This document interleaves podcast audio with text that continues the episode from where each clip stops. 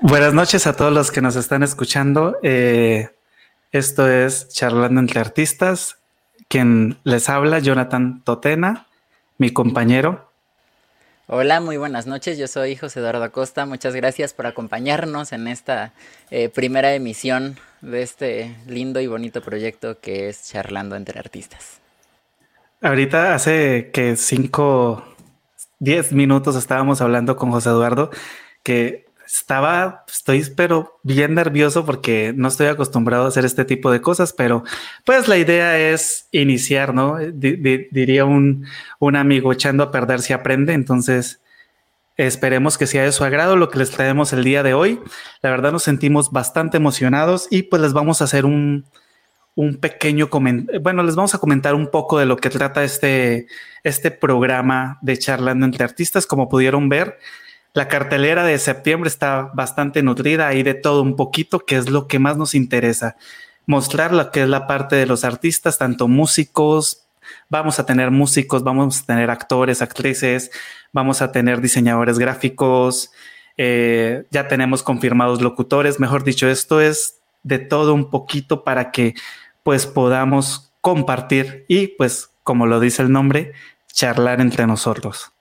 Sí, y también que yo siento que está súper padre toda esta cuestión de también entre nosotros en, en, diferentes áreas nutrirnos, ¿no? O sea, ver cómo ve también la cuestión del crecimiento acá en la cultura y en el arte eh, desde los artistas gráficos o los locutores o los músicos o los actores este, ya también próximamente tendremos a un este, director de cine que ya también ya nos confirmó.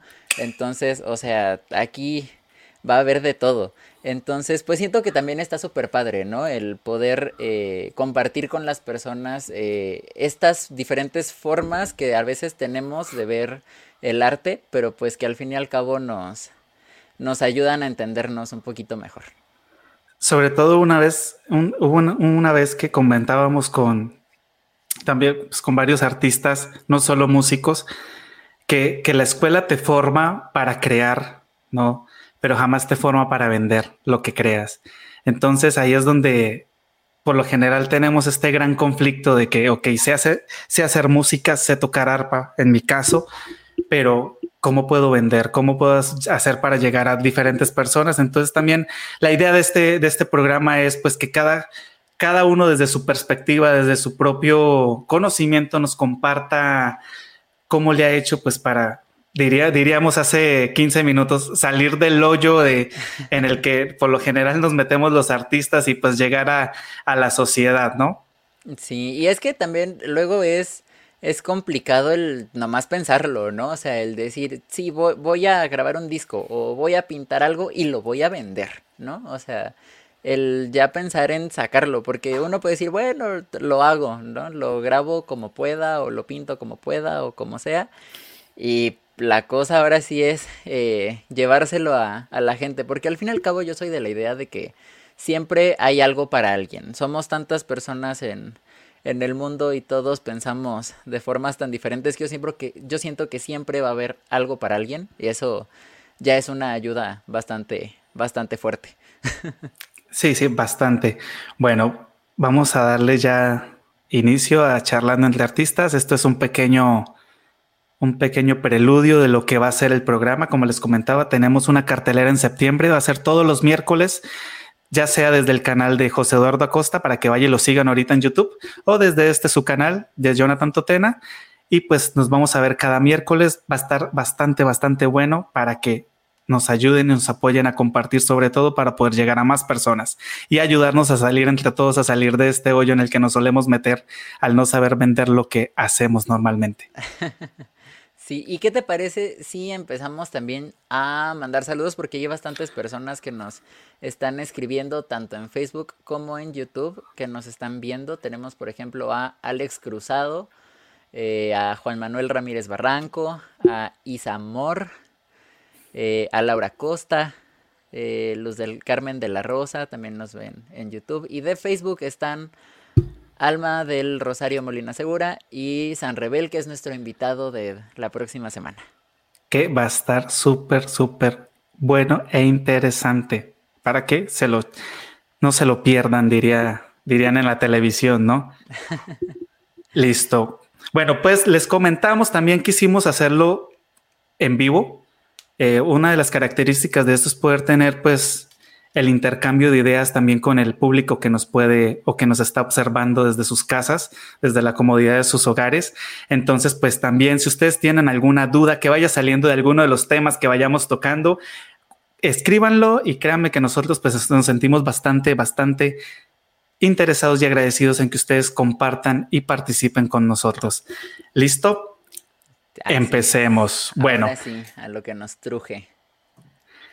Bueno, como les comentábamos, eh, el artista por lo general se mete en un pequeño hoyo de caos que es el de producir, producir, producir, producir, pero pues no llegar a exportar, ¿no? O no llegar a poder vender lo que tanto trabajo le cuesta a uno, pues poder hacer, ¿no? O sea, no es lo mismo, no es lo mismo sentarse y grabar un disco, escribir una canción y a decir, eh, puedo llegar a un público que lo pueda escuchar o que lo pueda conocer.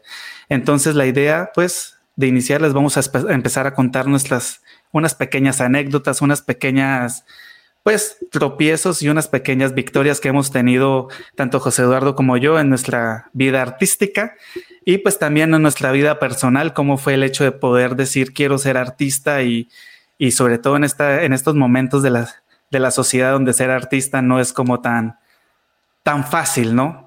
no es, y tampoco es como que te digan, hey, qué bien, vas a ser artista, ¿no? O sea, siento yo que si dices, voy a ser doctor, dicen, ah, súper, pero vas a ser artista es como el meme que te abraza y te dice, ay, lo siento mucho, ¿no? y sí. Creo que sí lo hemos vivido. Bastantes. Bueno, pues cuéntanos, José Eduardo, ¿cómo iniciaste en esto del, del arte? Híjole. Para los que no conocen tu historia. Híjole, pues creo que a mí me tocó bastante sencillo, la verdad. Porque, al, al, menos por decirlo de alguna forma, porque en mi familia es familia de artistas, mayormente músicos, pero también hay gente de pintura, hay gente de danza, mi mamá es bailarina. Este, entonces, pues el arte siempre estuvo ahí, la gente dentro del arte también estuvo, ya eh, como que se demostró dentro de la familia que sí es posible llegar a vivir del arte es difícil, sí, es muy complicado, pero se puede hacer, ¿no? O sea, con mucho trabajo, con mucho esfuerzo, se puede hacer y eso pues está súper padre. Este, entonces, pues más que nada, lo mío es eso, viene de genética. Desde chiquito yo ya sabía que me quería dedicar a algo de la música, no sabía exactamente a qué, este, porque bien podía ser este, eh, en la música, en el arpa, o bien podía ser este cantando o podía ser en lo administrativo porque también tú lo has visto me gusta mucho la cuestión administrativa de la música por alguna extraña razón del destino este entonces pues creo, creo que en gran parte es eso creo que desde ahí vengo yo y por eso tengo como que esa intención tú qué onda bueno eh, mi inicio en, en el arte fue accidentado yo bueno, mi familia es más que todo de docentes. Siempre ha estado un poco la vena artística. Mi abuelito por parte de papá era músico empírico, alguna persona que siempre admiré, que siempre destacaba por su interpretación y por su excelente oído. Eh, por parte de mi mamá, mi, mi abuelita tocaba el piano, pero pues mi abuelito, aunque le gustaba mucho la música, no era que se dedicara 100% a la música, sino él la tenía como pues su hobby para como dicen aquí, tener la bohemia en las tardes, ¿no? Y mi abuelita pues tocaba el piano, pero era también algo muy, muy esporádico, no era que dijera sí, soy artista por naturaleza. Y mi abuelito también por parte de mamá pues tocaba de vez en cuando. Hey, cabe resaltar que también la esposa de mi abuelito por parte de, de mi papá pues también lo acompañaba tocando un poco el tiple colombiano. Y pues mi mamá es, es bailarina, ella fue bailarina por muchos, muchos años. Entonces yo inicié en el, en el mundo del arte siendo bailarín, pero en la música fue así, digo que fue accidentado porque todo surgió a partir de una rifa. Ha sido la única rifa en mi vida que me he ganado. Siempre comento que es súper gracioso porque es lo, en, serio es lo único que me he ganado así que, que tú digas, fue un regalo bonito que fue un cuadro en una academia que se llamaba La Zaranda en Paz de Poro Casanare. Por cierto, un saludo para los que nos estén viendo de allá. Y pues ahí inició todo eso. Yo tenía aproximadamente seis años ya tocaba yo maracas, es un instrumento de percusión, pero pues cuando me gané el cuadro fue que pues ya mis papás dijeron, bueno, mi mamá más que todo dijo, ok, se ganó el cuadro, pero pues para que no se pierda hay que ponerlo a ensayar, ¿no? Hay que enseñarle, hay que meterlo con clases. En aquel entonces inicié con el maestro Jaime Rodríguez y pues ahí empezamos con esta, esta recocha, me enamoré de la música, me enamoré perdidamente del arpa y yo sabía a los ocho años que quería dedicarme a la música 100% por el resto de mi vida. Y pues espero que, suerte que por aquí tenemos otros saluditos. También nos están viendo en Facebook. Patti Castel, un saludo hasta Colombia. Alma Acosta y José Antonio Totena. Mira, ahí tenemos mis dos papás, nos están viendo, ya somos famosos. Ya tenemos, aunque sea la familia aquí viéndonos, eso ya es algo. ya es un avance. Sí, ya, ya aunque sea. Changos. Entonces, con un 4 ganado en una rifa. Así empezó todo. Así empezó este accidente bonito que llamo vida dedicado a la música. Ya después pues ingresé al Conservatorio del Tolima y ya, bueno, no, inicié en una banda sinfónica. Ha sido, mi vida ha sido, ha estado llena de, de muchos instrumentos musicales. Diría, diría, yo soy como el pato. El pato nada, vuela, corre, pero todo lo hace mal. Entonces a mí me gusta estar aprendiendo todo el tiempo diferentes instrumentos musicales. Entonces, siempre he estado como que picando en, varios. Al único, el que vuelvo, el que le he sido fiel toda la vida es al arpa. Ese sí, jamás pienso dejarlo, pero pues me gusta estar aprendiendo de todo un poquito. Muy bien. Oye, y justo eso te quería preguntar, ¿cómo hiciste el salto desde empezar con clasecitas así normales de un 4 a llegar al arpa llanera y al saxofón? Porque también tocas saxofón de forma muy, muy profesional. Bueno, eh, el arpa llanera fue porque justo con el maestro con el que estaba, eh, estaba yo aprendiendo a tocar cuatro y un día lo veo tocar arpa. Estábamos, eh, recuerdo tanto que en su casa era así, el patio era inmenso, así patio de, región de calor, un patio grandísimo, la casa chiquita, pero el patio inmenso. Yo estaba tocando en el cuarto debajo de un árbol. El maestro a lo lejos se puso a tocar arpa. Y yo desde que lo vi dije, quiero aprender a tocar eso. Siempre, siempre me ha llamado la atención y quiero, quiero, quiero, me, me, me fascina, o sea, sí, fue así, amor a primera vista, eh, eh, ahí sí, pobrecita de, mi esposa, porque ella sabe que ocupa un lugar en mi corazón, pero primero está el arpa, ¿no? Entonces yo le dije a mi mamá, quiero aprender a tocar arpa y de inmediatamente se empezaron a hacer los arreglos y pues empecé a tocar arpa a los siete años. Después con el saxofón fue una, fue por una calamidad, o sea, así como que todo muy accidentado, ¿no? Eh, fue una calamidad eh, familiar donde yo decidí dejar el arpa, decidí dejar de tocar arpa, yo dije, ya no quiero tocar más arpa, pero pues estaba el, el, sonsonete de la música, en ese momento conocí al maestro Freddy Rey de Paz Poro Casanare. Él era el director de la banda sinfónica, fue un día hacer así a... Eh, ya están diciendo que alguien va a dormir en la sala, por favor no le den ideas. Eh, fue, fue un día al colegio a hacernos entrevistas para la banda sinfónica. Yo quería aprender a tocar trombón. Siempre me llamó la atención el trombón, pero para ese momento no había. O sea, pues banda de, de, de un pueblito, instrumentos limitados, todos los trombones estaban ocupados y pues me dijo, hay saxofón. Y yo pues, va, puedo tocar saxofón. Después me enamoré del saxofón también porque fuimos con mi papá a un circo que es el Circo de los Hermanos Gasca. No sé si aún exista, la verdad desconozco, pero uno de los payasos salió tocando saxofón, salió tocando la canción de La vida es un carnaval de Celia Cruz. Y yo dije, no inventes, o sea, se puede hacer ese tipo de, de cosas, ¿no? Ya después, más grande, empecé a ver Los Simpson y pues sale Lisa Simpson ahí tocando el saxofón. También dije, ok, el saxofón se puede tocar de, de, mil maneras y pues también es un instrumento bastante agradable y bastante bonito.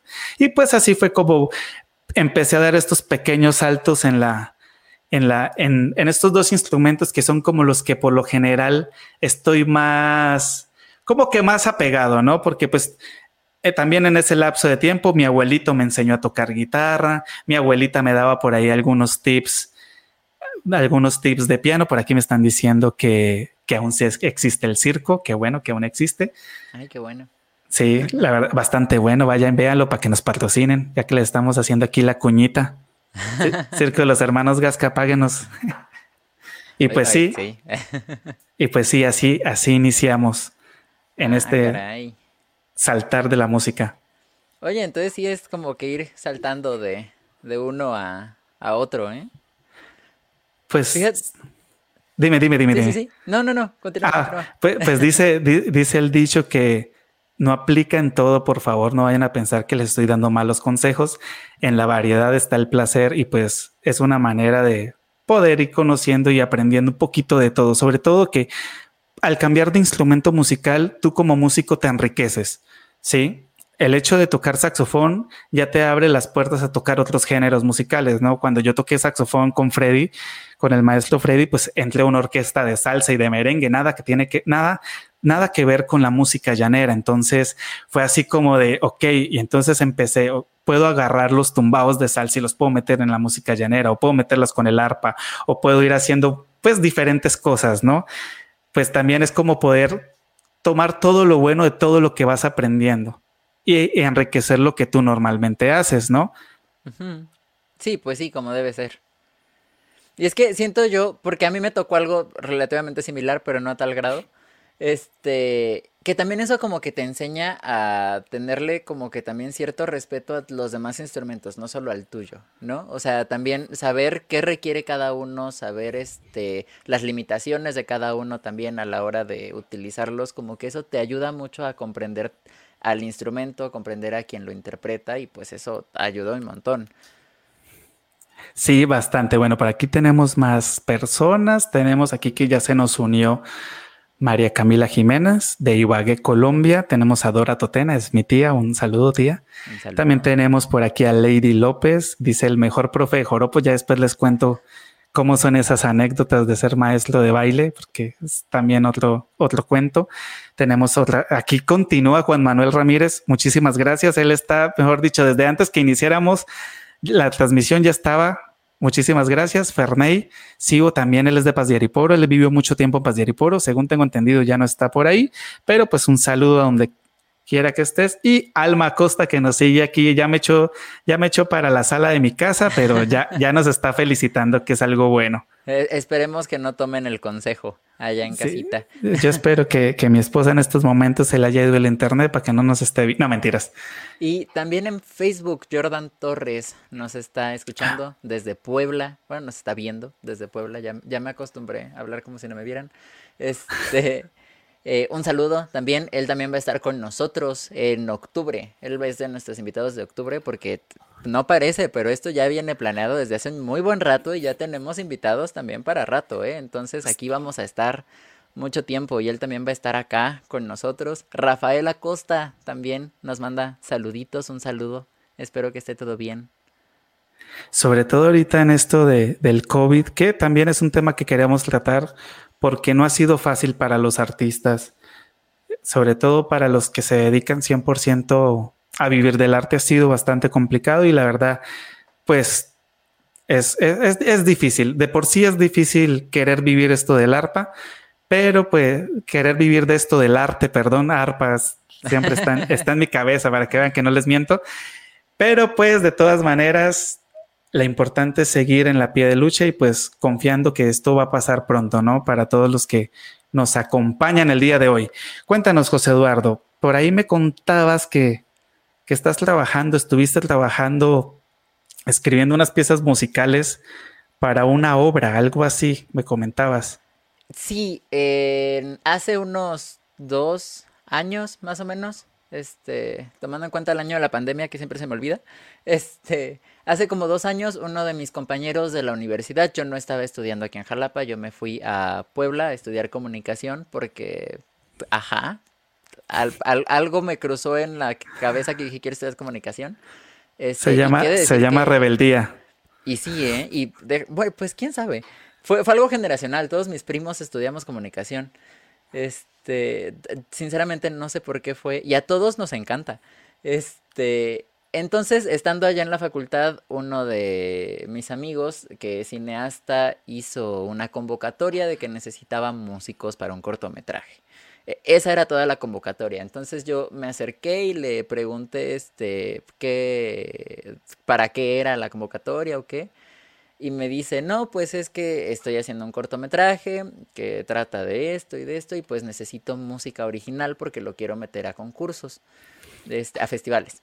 Este, fue así como de, ah, ok, y me fui. Y no me inscribí a la convocatoria. O sea, había requisitos que cumplí para la convocatoria, pero así que dijera formalmente decirle, oye, me quiero escribir, no, solamente como que de la nada en esa conversación todo se dio.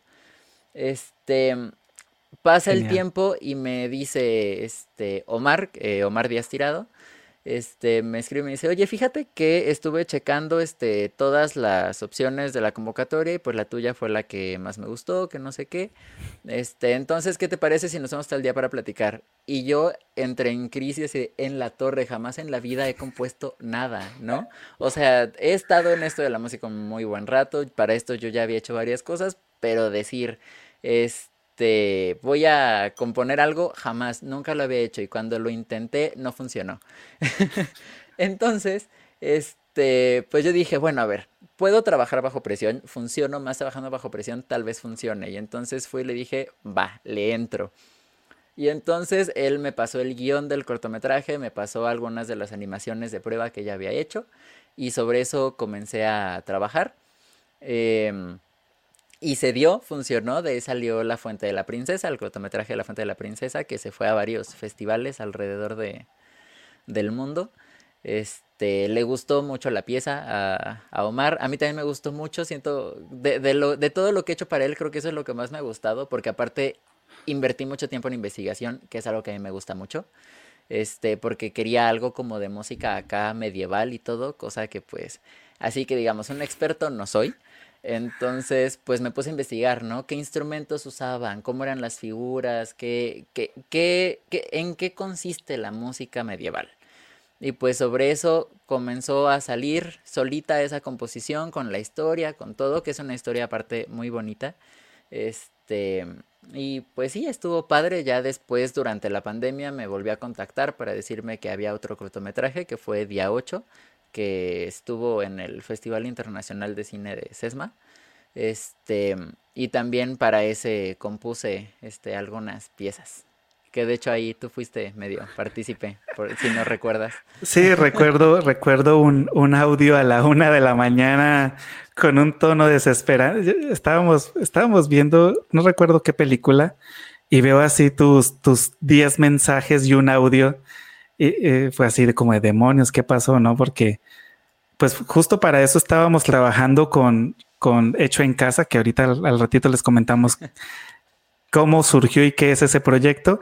Y dije, diablos, como que todo se fue a, dirían aquí en México vulgarmente al caño, pero no, resulta que era de otro proyecto.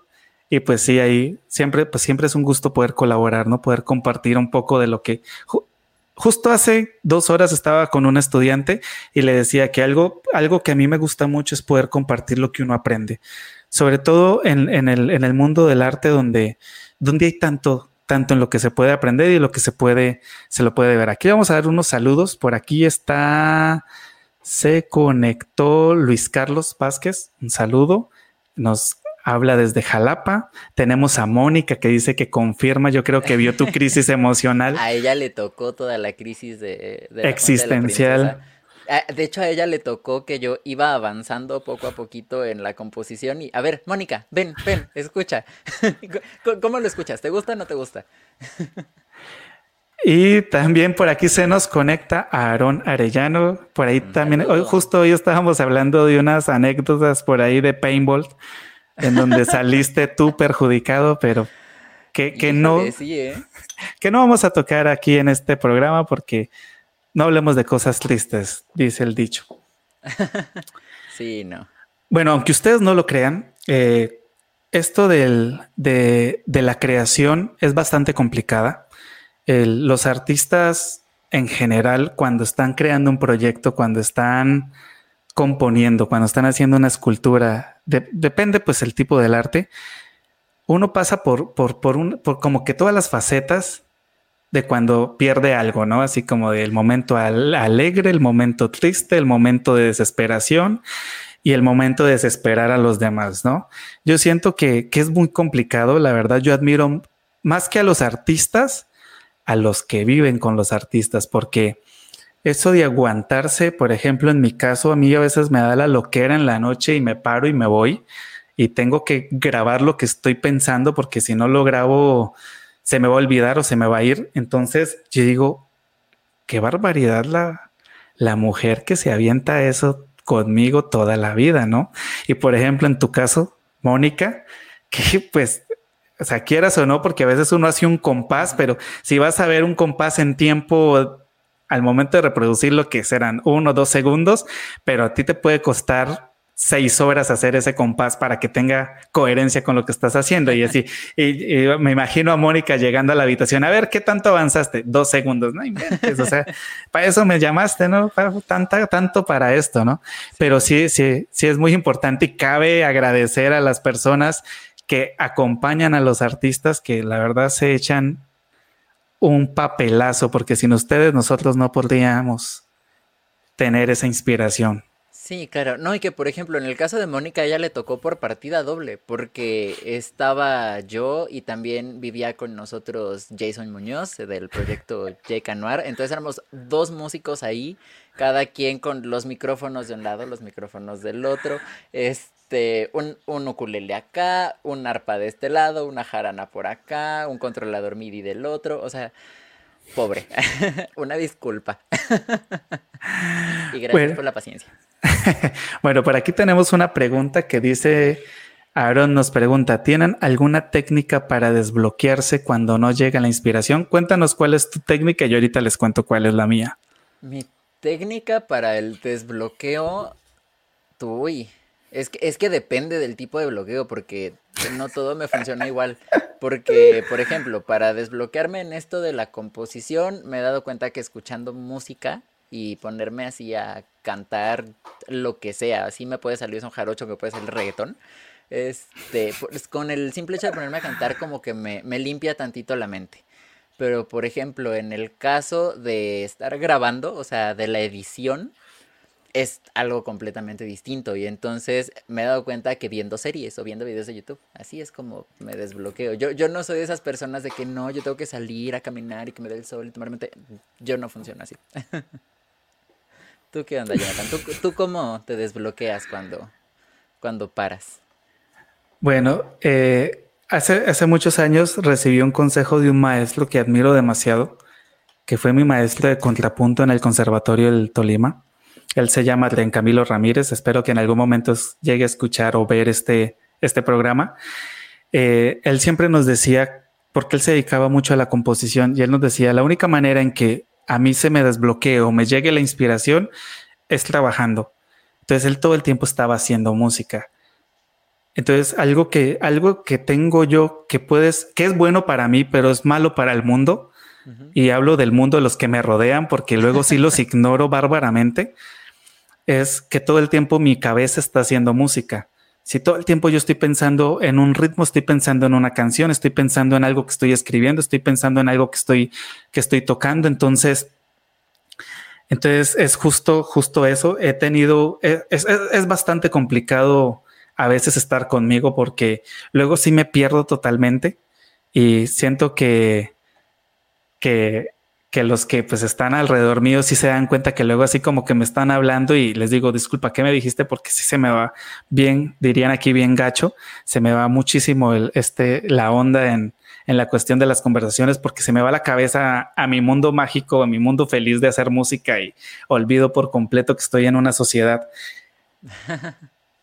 Entonces, pues ahorita las tecnologías son un avance bastante enorme. Ya es como que tienes una idea, agarras tu celular, abres la grabadora y la tarareas, aunque sea, y ya cuando llegues y tengas un instrumento musical, pues tú dices aquí ya le empiezas como que a buscar, ¿no? ¿Cómo es? Porque pues lamentablemente en mi caso no tengo oído absoluto, entonces sí me toca más trabajarle un poquito más para buscar las notas luego. Por dos. sí, por aquí nos dicen que mucho éxito. María Antonieta de la Rosa Sánchez, dice Mónica que se volvió paciente. Oye, pobre Mónica, a ver si le regalas unas galletitas, aunque sea. Patti dice que eso es muy cierto. Sí, mi mamá se chutó muchas de mis desveladas a las 4 de la mañana tocando arpa. Yo la verdad admiro a mis papás, yo no me hubiera aguantado de hijo. Y dice aquí Luis Carlos Vázquez nos comenta, cuando tienen un momento eureka de melodía o letra mientras hacen el súper o lavando trastes, cómo lo retienen. Justo como lo acabo de comentar, grabando al menos el cachito en el celular, ya con un cachito que uno grabe, ya llega uno a la casa y, lo logra desarrollar. O al menos en mi caso, así es como, así es como funciona. Sí, las tecnologías nos han dado un, nos han dado una facilidad muy, muy grande y enorme, la verdad. Y sí, ¿eh? el, poder estar en cualquier lugar conectados ya es un avance. Y el poder estar, como dices, ¿no? El estar lavando trastes o estar caminando o algo y decir, ay, esta melodía está bien. Y sacar rápido el teléfono y, aunque sea en un audio de WhatsApp por la inmediatez del asunto, funciona, ¿no? E, eso ayuda un montón. Sí, de hecho yo tengo mi grupito en WhatsApp de donde estoy yo solito y se llama Cositas Importantes y ahí tengo un reguero de cosas posibles composiciones y futuros arreglos que puedo, que puedo estar sacando más adelante. Bueno, José Eduardo, cuéntanos, ¿todo el tiempo te has dedicado a la música o que has hecho otro tipo de trabajos? ¿Te has dedicado a otras cosas? Fíjate que sí, he, tenido ahí mi, mi, mi, recorrido por varias cosas. Yo lo primerito que hice de forma formal fue estar en televisión, fue ser conductor de televisión cuando tenía como 12 años, quiero pensar, una cosa así, este, en Radio Televisión de Veracruz, un programa de la barra infantil que se llamaba La Chirimoya, al lado de Julián Jiménez, Hernán Manzano, Maru Morales. Este, era un programa bastante divertido, me la pasé súper ahí. Después de eso, pues, eh, dejé de hacer cosas y con el tiempo, por azares del destino, tuve la oportunidad de estar en radio. Eh, estar verdaderamente como chalán. O sea, yo iba a que si me ponían a contestar el teléfono, contestaba el teléfono. Si me decían tienes que ir a sacar copias, yo iba a sacar copias. O sea, yo hacía lo que hubiera que hacer.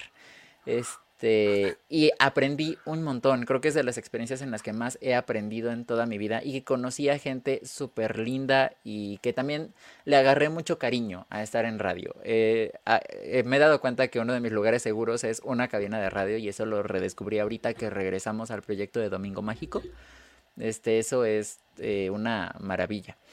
Y también di clases de, clases de inglés en algún tiempo mientras estuve en, en Puebla estuve trabajando en una escuela dando clases de inglés, que también lo disfruté mucho. me di cuenta que no es lo mío, eso de dar clases me gusta, pero no tengo la paciencia. Entonces, pues como que dije, ¿saben qué? Mejor hasta aquí, muchas gracias, hasta luego. Pero sí he de decir que sí, al menos con, con los que me tocaron de alumnos, sí se desarrolló así un trabajo súper padre, sí me querían, me pidieron que no me fuera y fue muy lindo. Este, entonces, pues, valió la pena. Así, profe, no te vayas. Y tú, sí, yo me quiero ir. Adiós. Sorry. ¿Y tú qué onda? ¿Tú, ¿Tú, qué has hecho además de, de la música? ¿Qué he hecho además de la...? No, pues, o sea, aunque mi vida ha sido 100% dedicado a la música, sí, sí he tenido trabajos que no, no tienen nada que ver con la música.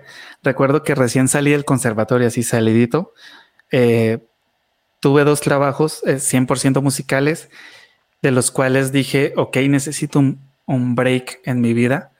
Tenía yo 22 años más o menos aproximadamente en aquella época, 22, 23 años, y dije, necesito, necesito un aire, no, no, no puedo seguir metido en el mundo de la música porque aunque es un mundo bonito, es un mundo hermoso, sí es un mundo muy, muy, muy pesado, sí es, sí, sí es complicado, no es, no es tan fácil. Entonces, eh, siempre, siempre, siempre te lo digo, yo, yo soy una persona que tiene ideas millonarias, el problema es que nunca tengo el dinero para hacerlas. Entonces le dije a mi mamá, vamos a montar una papelería, ¿sí? Un amigo está vendiendo una papelería y vamos a montar una papelería. No tenía ni idea de cómo sacar una fotocopia, ni siquiera sabía cómo cómo poder enlazar computadoras, pero pues compramos la papelería, estuvimos trabajando ahí cuatro meses más o menos. La papelería pues ahí va dando de a poquitos, pero pues sí era un trabajo bastante bárbaro y el dinero no se veía como en la música, por ejemplo, ¿no? O sea, tú en la música en pesos mexicanos te puedes llegar a ganar 700 pesos en una hora. Eso me gastaba yo dos días en la papelería para poder sacarlos y más encima pues tenía que pagar insumos y demás. Entonces era así súper, súper, súper de hecho, a los cuatro meses yo quería volver a la música. Fue así como de voy a probar y dije, ¿sabes qué? Mejor me devuelvo. Eso fue estando en Colombia. Ya cuando llegué aquí a México, empezó Cristo a padecer, decía mi abuelita. Porque la primera vez que yo vine, eh, vine y conocí muchas personas y pues cuando vine tenía la oportunidad de unos trabajos bastante interesantes, ¿no? No voy a mencionar las escuelas en donde iba a trabajar porque pues no nos pagan publicidad, entonces pues no mentiras, no les hacemos publicidad. Yo me vine en, vine en el 2015, estuve unos mesecitos, dejé todo cuadrado para volver y dije, no, pues ya vuelvo, tengo trabajo, súper bien, ¿qué le pido a la vida, no? Me voy a Colombia a arreglar mis papeles para poder volver lo mejor posible aquí. Llego yo grata sorpresa, todo el mundo se, se desaparecieron los contactos que yo tenía, entonces pues no pude empezar a trabajar. los dos eran de docente de música, docente musical. En, en uno era en universidad y el otro era en una academia a personas adultas, ¿no? Ah, porque para esto yo había estudiado licenciatura en educación musical, pero yo siempre dije que jamás iba a dar clases porque no me gustaba estar en un colegio, ¿no? Empiezo a buscar trabajo en otras cosas, no salía absolutamente nada. Eh, varios colegios aquí de Jalapa me decían, es que maestro, usted está sobrecalificado para dar clases, porque yo les comenté mi perfil, ¿no? Yo había dirigido una banda sinfónica, había estado trabajando directamente con el conservatorio en un proyecto que se llama Las TIC, que era dar cursos de piano y de, y de coro en, en municipios de escasos recursos. Entonces, pues me decían, nosotros necesitamos un maestro que solo enseña a tocar la flauta. Y yo le decía, yo puedo enseñar a tocar la flauta, ¿no? Pero no me contrataban pues por el, por estar sobrecalificado. Entonces, sí, claro. Llegó una propuesta de trabajo, me llegó una propuesta de trabajo de un, de un curso que hice, ahorita no recuerdo el curso, que era sobre ventas y me llegó una oferta de trabajo para trabajar en una papelería. Para los que nos ven en Colombia, la papelería del Fénix, hagan de cuenta que es como la Panamericana ya en Colombia. Es una papelería pues bastante grande, tiene bastantes sucursales y pues yo dije, me voy a meter aquí a, trabajar porque pues era la única oportunidad, ¿no?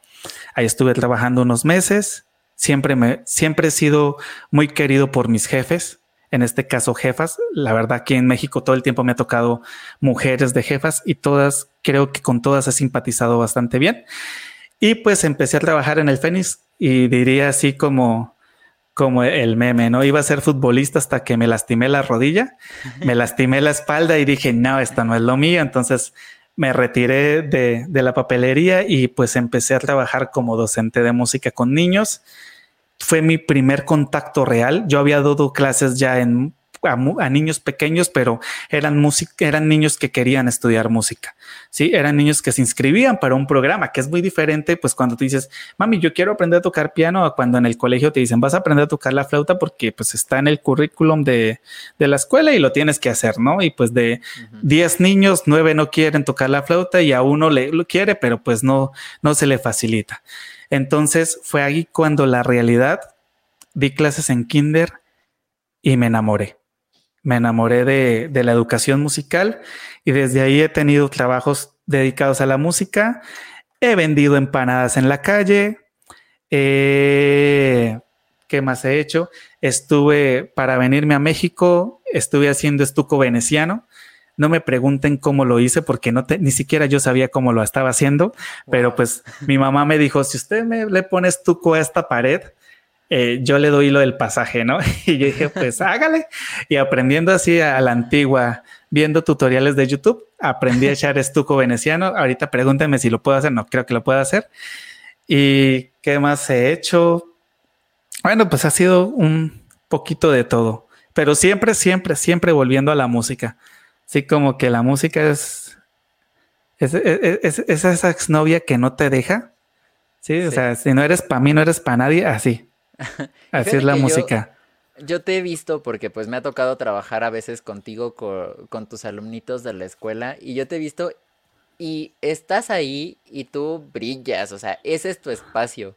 O sea, sí, yo sí me he dado cuenta que si hay algo que te gusta es enseñarle a los niños a hacer música, compartir con ellos.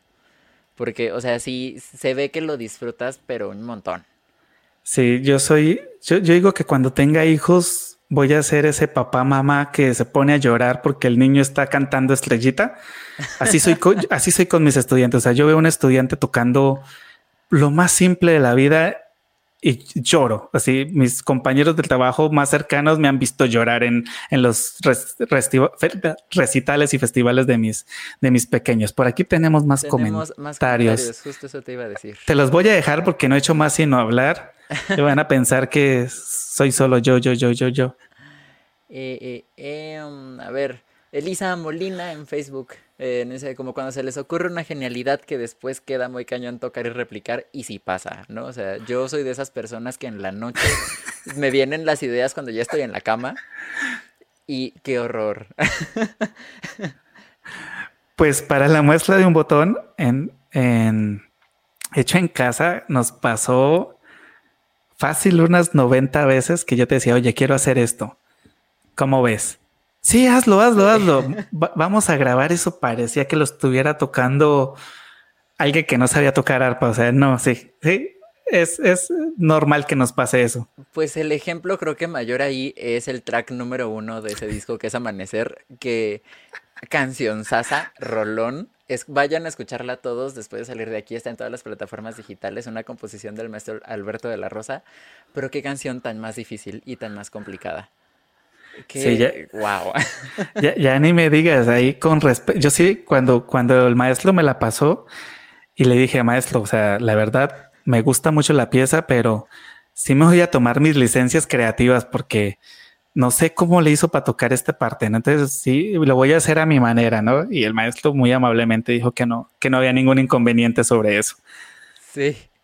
Eh, también está aquí Eli Vázquez. Eli Vázquez, eh, fíjate, justo Eli es de esas personas lindas y maravillosas que conocí estando en radio y con quien ahorita eh, retomé este proyecto en radio y que con ella tengo una anécdota bien divertida que voy a contar porque, ajá, este, del, justo cuando yo recién entré a, estar aquí en, la estación de radio, yo estaba con Ana Yancy Espinosa, una de nuestras próximas invitadas también aquí en en el programa. Este, y ella trabajaba los fines de semana con Eli en el programa que estaba los domingos en la mañana. Y entonces era un programa que a mí me gustaba mucho por el tipo de programa que era, el tipo de música que ponían. Y entonces yo le dije a Nayansi, oye, ¿y si le preguntas a, a Eli que si puedo ir, que si me da chance?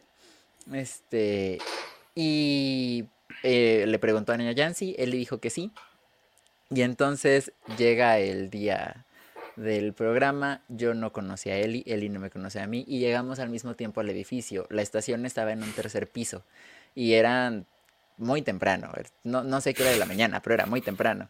Entonces va entrando ella y yo voy atrás y entonces ella como que empezó a, caminar más rápido. Y yo de por sí soy una persona que camina muy rápido. Y las escaleras es de que me las voy brincando.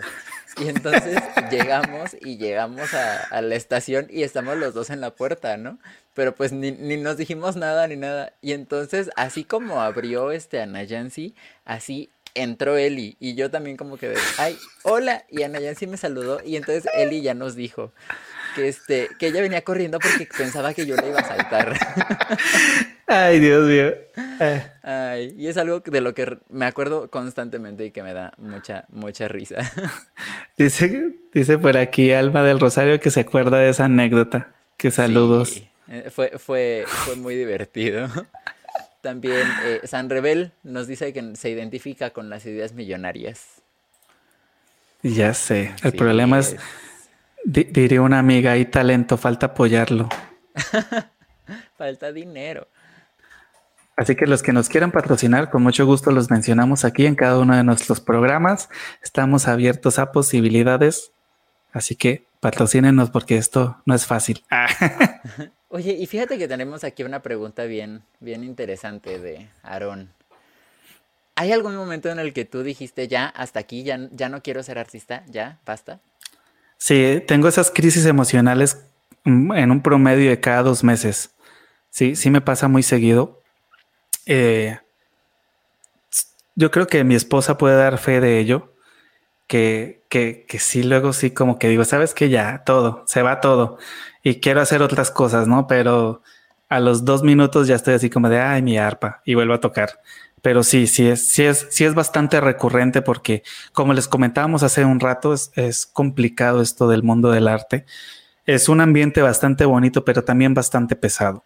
Sí, sobre todo que pues, sobre todo ahorita en la pandemia, siento que la pandemia ha sido como que un parteaguas en, en el, en el, en el ambiente laboral de un artista donde lamentablemente he conocido de varios compañeros que han dicho hasta aquí porque pues no me está dando, ¿no? O sea, sobre todo los músicos, tengo muchos amigos músicos que se dedican 100% a tocar los fines de semana.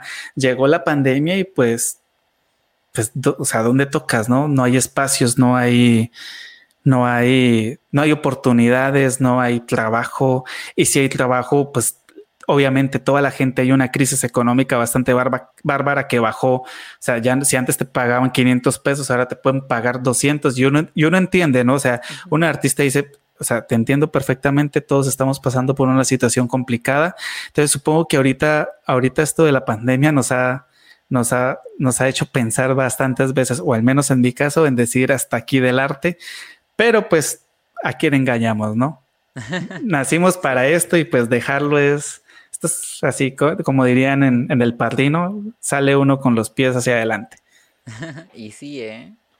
Porque creo que lo que decíamos al principio, ¿no? Ya es algo que creo que viene con nosotros, o sea, en el momento en el que nos llega, es algo que dice, bueno, ya aquí estoy y ya no me voy a ir, muchas gracias, hasta luego, ¿no? Y entonces, sí, ya, ya es complicado salirse, ¿no? Porque, digo, uno puede trabajar en mil y un cosas y aún así siempre va a estar pensando en cómo... ¿Cómo, volver? Ah, sí. ¿Cómo volver a este, esto del arte? es, lo normal. Pero sí, sí es bastante, aunque no lo crean, sí. Yo creo que hasta Juan Gabriel en algún momento dijo, ¿sabes qué? Ya no quiero cantar. Y es, y es totalmente normal. Mire, por aquí nos está saludando Omar Aguilar. Saludos, maestro. Ay, un saludo. Que por cierto también está en Hecho en Casa. Vaya, búsquelo. Él está cantando la canción de. Ay, se me fue el nombre. El Siki Siri. Justo como, como es el con sí, pensé en ICC, una canción colombiana, un, pasajito llanero. Entonces se, me fue así, se me cruzaron los cables bastante. eh, suele pasar, suele pasar. Fíjate que yo, momentos así que diga, ah, yo ya no quiero, he tenido, pero creo que ninguno fue este ahorita en pandemia. Creo que la pandemia justo lo que vino a hacer fue a reafirmarme que esto es a lo que yo me quiero dedicar en toda mi vida. Este, justo eso, eso es lo que vino a hacer porque crisis tuve estando en Puebla, ¿no? De que allá hacer amigos músicos fue la cosa más fácil y más difícil del universo. Porque músicos hay, al parecer, muchos y en todos lados. La cantidad de músicos y músicos muy buenos que yo conocí tan solo en mi facultad es infinita. O sea, muy grande.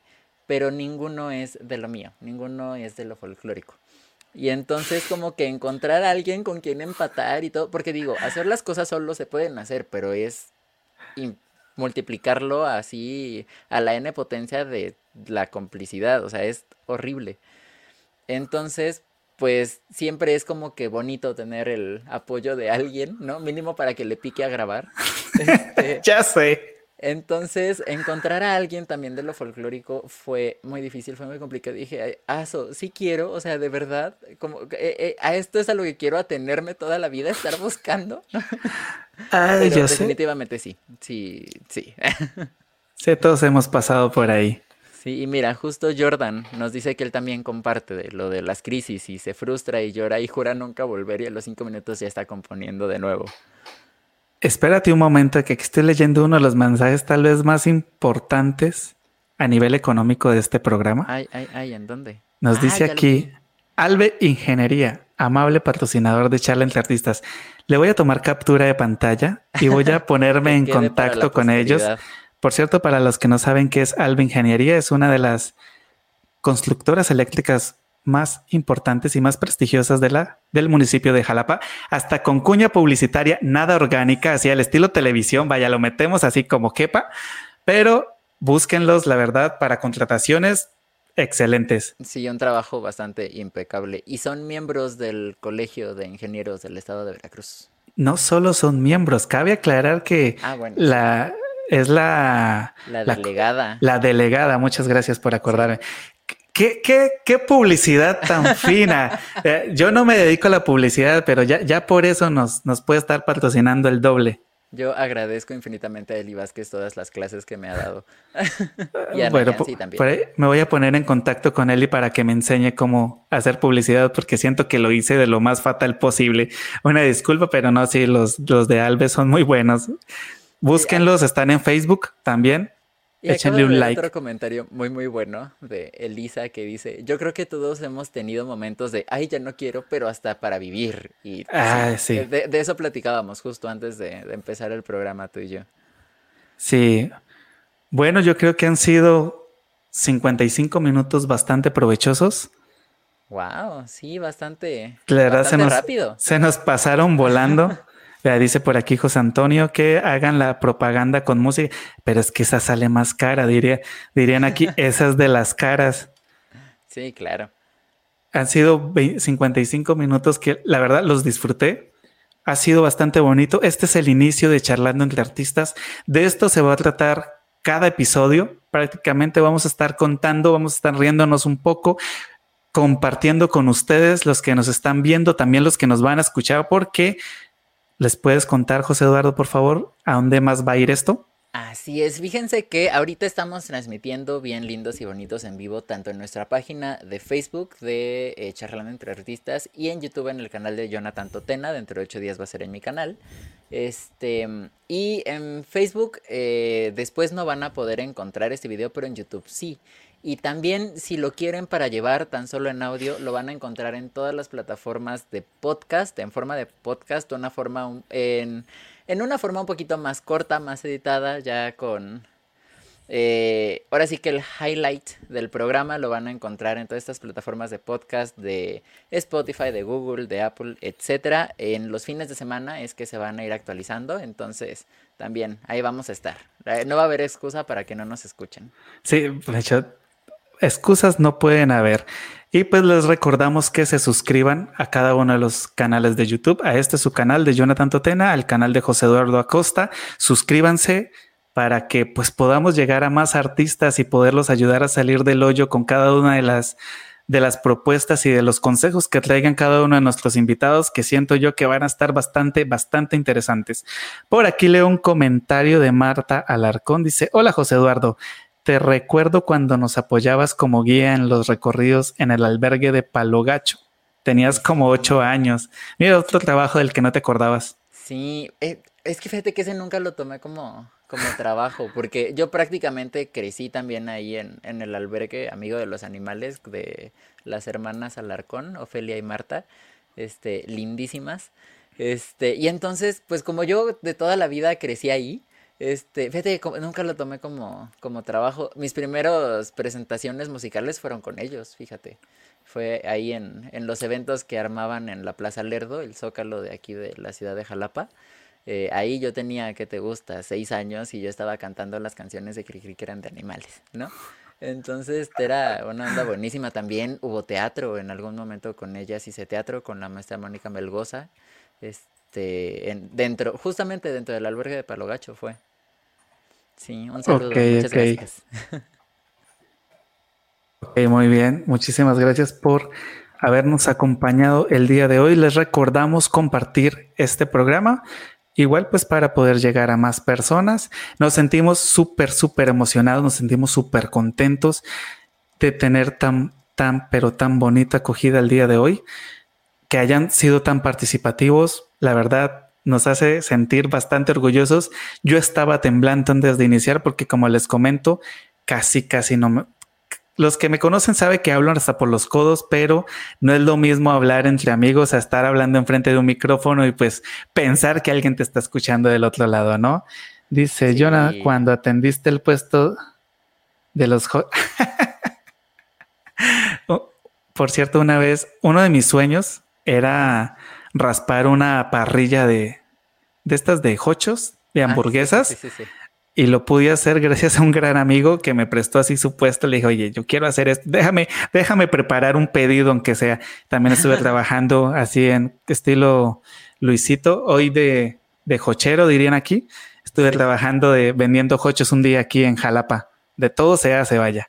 Oye, qué buena onda, sí. O sea, no hay algo a lo que no, no le entres. O sea, pues los colombianos somos echados para adelante. Entonces, pues hay que hacerle a lo que, a lo que se pueda.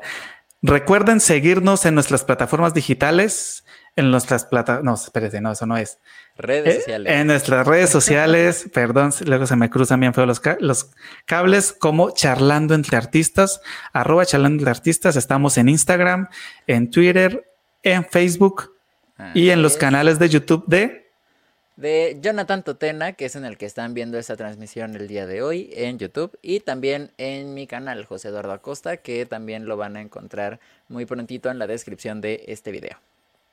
Y no se olviden también de seguirnos en nuestras redes personales. eh, está Jonathan Totena en Instagram como Jonathan Totena. También en Facebook lo encuentran como Arpa Jonathan Totena, diagonal Arpa Jonathan Totena. Es el link y ahí les aparece. Lo pueden buscar como Jonathan Totena y les aparece este, su página.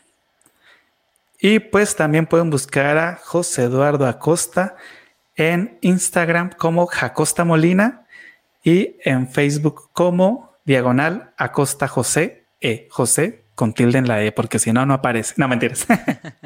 Y también recuerden que dentro de ocho días vamos a estar aquí a la misma hora con un invitadazo de lujo, nuestro padrino para, para empezar eh, ahora sí el programa con las entrevistas, que es nada más y nada menos que San Rebel, José Antonio González Rebeles, San Rebel, un artista gráfico de la comarca lagunera mexicana del norte, este, que pues va a estar aquí con nosotros. Cabe aclarar y sobre todo agradecer a los invitados que atendieron al primer a la primera. O sea, la verdad nos sentimos emocionadísimos porque tenemos todos los invitados que van a salir ahorita. Así era como, oye, mira, estoy quiero hacer esto, le entras y así sin mente, vaya. Como diría, diría el dicho vulgar, como en gordo tobogán, así le entraron con toda la energía y sabemos que les va a gustar muchísimo y pues no se pierdan este episodio cada ocho días. Hoy es el primero, esperemos de muchos y que obviamente cada uno sea de su agrado y que participen con toda la actitud. Aquí nos veremos cada miércoles a las 8 de la noche, hora México, hora, hora Jalapa y pues aún ah, por ahora, hora Colombia también. Cuando cambiemos de horario les comentamos. Sí, también recuerden cualquier duda o sugerencia, este, nos las pueden hacer llegar a través de nuestras redes sociales. ¿Qué les gustaría ver en este programa? ¿Qué, qué les gustaría también que les preguntemos a, a los artistas invitados? Ahí estamos para ustedes en nuestras redes sociales. Y dice por aquí San Rebel que ya quiere platicar con nosotros. La verdad, nosotros también nos sentimos súper, súper emocionados de poderlo tener aquí con nosotros. Y dice, llegué bien tarde, pero mis mejores deseos para el proyecto. Aquí vamos a estar la próxima semana. De todas maneras, siempre va a estar presente. Siempre van a estar aquí. El- los episodios no se van a borrar de YouTube. Cada vez que los quieran ver, lo pueden hacer. Ahí van a estar. Va a quedar para la posteridad, que también es la idea. Y dice por aquí, invitan a los tipazos, excelente grupo, claro que sí. Ahorita tenemos agenda llena, al parecer ya de todo el 2021, de lo- bueno, lo que queda del 2021, pero sí, Sí. los tenemos contemplados porque pues la idea es apoyarnos y crecer entre todos. Así es. Y pues bueno, muchas gracias por acompañarnos esta noche. Yo soy José Eduardo Acosta. Y yo soy Jonathan Totena y esto fue Charlando entre Artistas. Así es. Muchas gracias. Bye. Adiós. Ay, ay, ay.